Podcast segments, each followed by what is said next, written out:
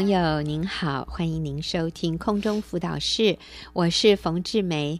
今天我们继续要看这个题目，亲爱的，你被卡卡洗脑了，嗯、意思就是媒体对我们的影响，真的有的时候会到。哎，不知不觉当中被洗脑的这样的一个情况。那我请到了李秀明姐妹，她是三个孩子的妈妈，三个孩子都已经是青少年了啊、哦，老大已经读大学了啊。她要跟我们来一起讨论这样的一个题目。好，秀明，你今天继续要跟我们分享什么？嗯、我们上次分享到呃外貌至上哈，然后分享到两点，那第三点就是一定要跟得上潮流才是酷。好，我们上一次的前面的两点一。一个是瘦才漂亮才有价值，嗯、第二个是勇敢展露身材才是自信。那其实我们说这些都不是，都是谎言，对，嗯、这些都不是真理，这些是这些是谎言是啊！就是恶者魔鬼撒旦透过一些偏差的价值观想要来影响我们。那你说，呃，这个外貌至上还有一个。错误的价值观是跟得上潮流才够酷。对，就是你会发现说，很多现在很多女孩子，因为大家都这样化妆，嗯、所以大家都那个浓那个假睫毛长到，我觉得我们东方人的眼睛不大。你如果把假睫毛假睫毛戴到那么的长。是很怪的，怪所以远远看，我有时候觉得说，哇，好像每个人长得都很像，因为 大家都化同样的妆，这样没有什么特色。好像原先是要追求特色，可是后来变成没有特色了。嗯、不然就是一律的，呃，现在流行短裤，就大家一律的穿短裤，这样、嗯、就是跟着那个潮流。好像你不跟这个潮流，你就落伍了。我自己也很爱打扮，我以前是非常我，而且我对美。那个衣服的美感非常的有 sense，这样子，对，对，这个非常的。秀敏常常的，他说我这件衣服什么八十块哦，我都要昏倒，八十块怎么穿起来像呃后面跟两个或三个零哦，像八百或八千一样的，很会穿衣服。是，所以我就很喜欢打扮。嗯、然后呢，我就觉得说，以前我的想法，虽然那时候我也是基督徒，可是我的想法就觉得说，这是我的兴趣，为什么我不能自由在我的身上打扮？嗯、所以我以前超喜。喜欢穿短裤，那时候还不流行，像不像现在一样这么流行哎？短裤很短的短裤，因为我觉得我全身上下只有腿可以拿出来秀了，其他都胖胖有肉，我觉得只有我的腿，所以每很多人看到我说：“哎，你的腿很细哎。”所以我就很喜欢露我的腿，穿很短，然后加上有些时候会带一个脚链，加一个高跟鞋，然后那冬天啊，我照样穿皮短裤，穿一个靴子这样子。可是我觉得，嗯、呃，当我越来越认识神，我觉得来到小组被教导那个圣洁的观念哈，嗯、我觉得越来越认识神的时候，我觉得我里面越来越不平安。嗯、当我这样穿着的时候，我并不是一个享受，我觉得里面是不平安，感觉自己是不圣洁的。嗯、所以，呃，后来我就我我现在都不穿这些了。嗯、那我也要，而且特别是我自己有了孩子，我觉得我必须要。以身作则，示范给他们看。所以，嗯，或者是说，呃，有些人会花很多钱去投资买衣服，哈，我是觉得很不值得，因为这种衣服的东西，嗯，随着流行过得很快，所以我不认为说一定要花很多的钱去装扮自己。其实你花最简单的，啊，你也可以把自己打扮得很高贵，很很那个赏心悦目这样子。是。是好，那我说，呃，这些谎言哈，我们刚刚讲的三点的这样的一些这些谎言，其实这背后真正要表达的就是我们不能接纳真正的自己，嗯、我们不明白自己真正的价值，嗯、所以我们一直在追求那个标准，媒体会给我们个标准，但是我们就按照那个，好像我觉得那是一个让你跑得很累的，你要追求那个标准，你是很累的。你知道，这就有点像那个。以前我们在图画里面看到一个人骑在一个驴子上，然后他在驴子的前面挂一条胡萝卜，嗯、所以那个驴子就一直想去吃那个胡萝卜，是可是他永远吃不到，因为是那个人吊着手里拿着一个竹竿，竹竿的尾尾端是。挂着一个胡萝卜，他永远在那个驴子前面，是他就用这样的方式让那个驴子一直想往前走。其实有的时候有一点这个感觉。对，其实我觉得蛮讽刺的。对，就是媒体在我们前面放一个完美的身材，嗯、一个完美的脸蛋，然后就让你感觉说，如果我能够达到这个标准，我就满足了。可重点是你永远达不到，你就永远不满足，你就被驱策着，其实就是一直去消费。嗯、我觉得啊，我如果买了这个化妆品，如果我买了这件衣服，嗯、如果头发变成这个样子，好，甚至我去美这个容，我去化这个妆，我应该就会成为那个完美的形象。嗯。不过，我在这里我也要说一下，我们刚刚一直强调说，呃，其实我们上次也强调，上帝是一个很、嗯、很爱美的神，嗯、所以当我们啊、呃、反映神的形象，我们把自己装扮的赏心悦目，哈，把自己呃稍微打扮一下，我觉得也是非常好的一件事，嗯、但是不一定需要花很多的钱。嗯、那我自己个人，我觉得在。我买衣服啊，或者我消我买东西的时候，我一定会仔细想这个东西我会经常穿吗？嗯，我会不用多思考，我会穿上这件衣服，然后觉得自己看起来还蛮好看的，或者是呃这里有一点不是那么理想，那里有一点啊没关系，买了再说，这个我绝对不做。嗯不管它便宜还是不便宜，嗯、所以绝对不要因为一个东西便宜你就买。嗯，你一定是要确定自己有这个需要。嗯、然后买衣服也是，就是我会经常穿它吗？还是我柜子里已经有一堆衣服，我很久没有穿了？如果你真的是有一堆衣服你很久没有穿哈，我建议你先把你的柜子清干净，代表那些衣服其实。对你已经没有使用的价值，你愿不愿意把它捐出去给别人？然后从现在开始，你如果要买东西的话，不是因为它便宜，也不是因为它贵，而是因为你会经常使用它。我觉得那它就有它的价值。是，其实这个观念，我的老大曾经跟我说过，他说：“妈咪，一个东西的价值真的不在于它你花了多少钱，嗯、不是它的价格，而是。”你会多么经常的使用它？嗯、如果你会非常经常的使用它，那哪怕它只是一个八十块钱的 T 恤，那它是有最高价值的。是可是，如果你买了一个一千块钱的 T 恤放在衣架衣柜子里，但是你很少想要去穿它，其实代表它穿你身上不合适。是，那你那个真的一千块钱是是最没有价值的，嗯、你真的是浪费了那个钱。所以我们也要。要修正一下我们的消费习惯。嗯、我们买东西，我们买衣服，这个东西合不合适你？其实说真的，现在流行的东西，我认为非常不合适我。嗯，就是一些那什么很多层次的、啊，嗯、然后比较飘逸的、啊，或者比较，反正哈，我绝对不会因为这个东西流行，我就去买。嗯我真的是要看它穿在我身上有没有替我加分，是还是替我扣分。是，所以要拒绝穿替你身材、替你的外形扣分的衣服。你要穿替你的身材看起来整体加分的东西。嗯、还有穿在别人身上好看，穿在你身上不见得好看。流行的东西不见得合适你，反而有一些。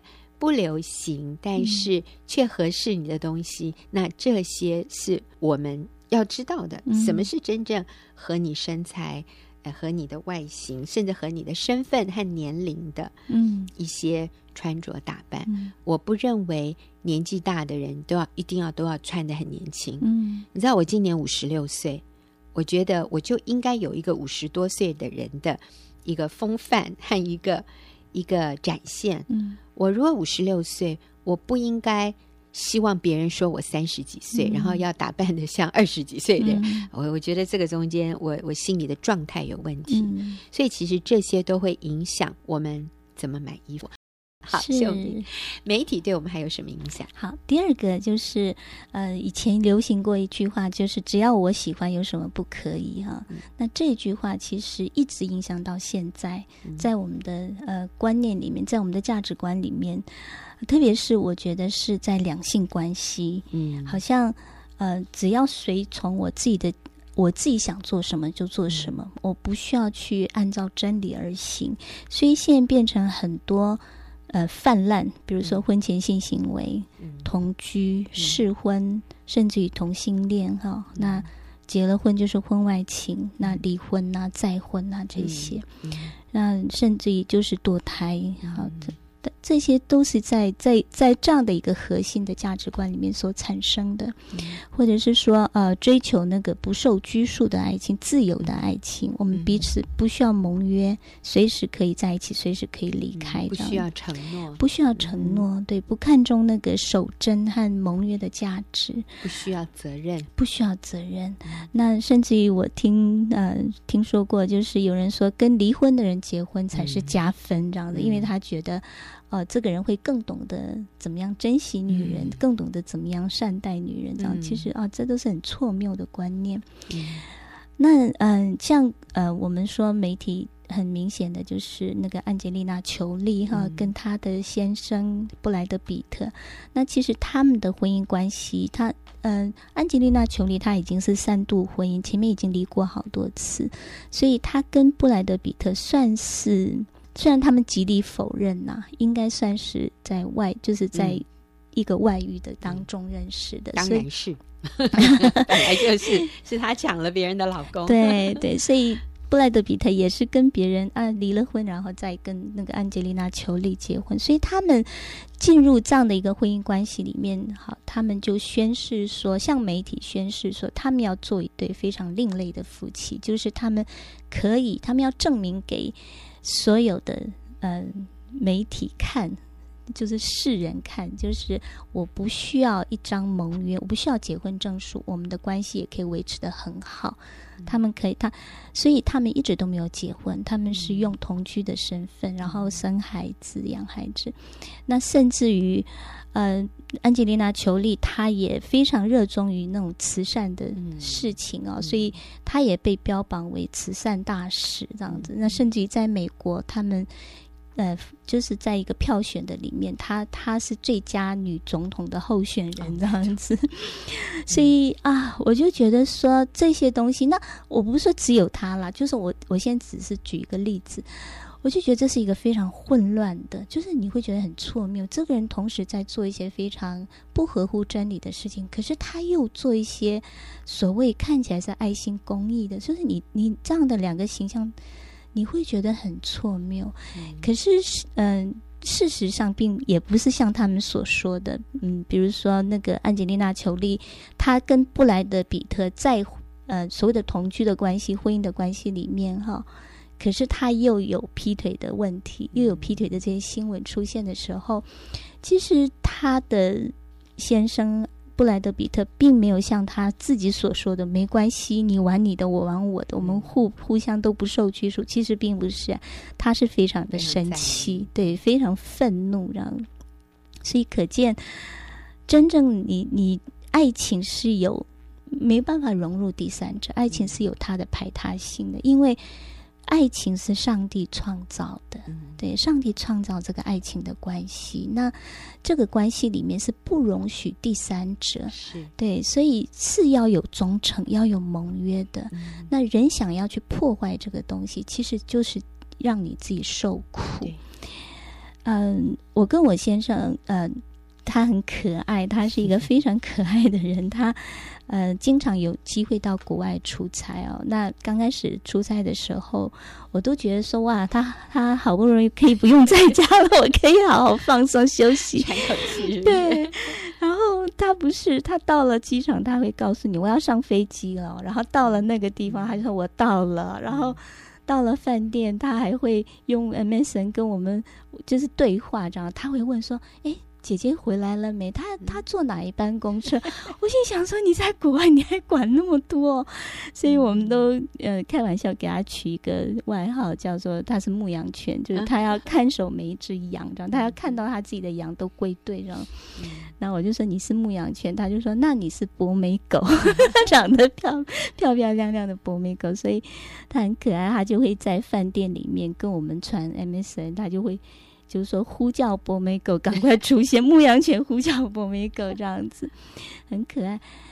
啊、呃，以前我会觉得很烦，你干嘛出差了你还管那么多？可是后来，我先生跟我说，如果他不这样做，嗯、他会落入罪犯罪的里面。嗯、其实我啊、呃，我很感动。所以一个人你要犯罪不一定是两个人，你可以一个人。他说在饭店里面。他他如果不跟我们有这些连接，他的心会觉得很孤单。特别是到大陆，其实他说，其实那个饭店外面你，你你看，其实男人他们会看，他的那些就不是一般的女人站在饭店外面的。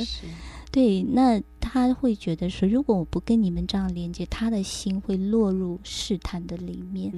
那我就非常的感恩，他愿意对这个婚姻忠诚，他愿意对我忠诚。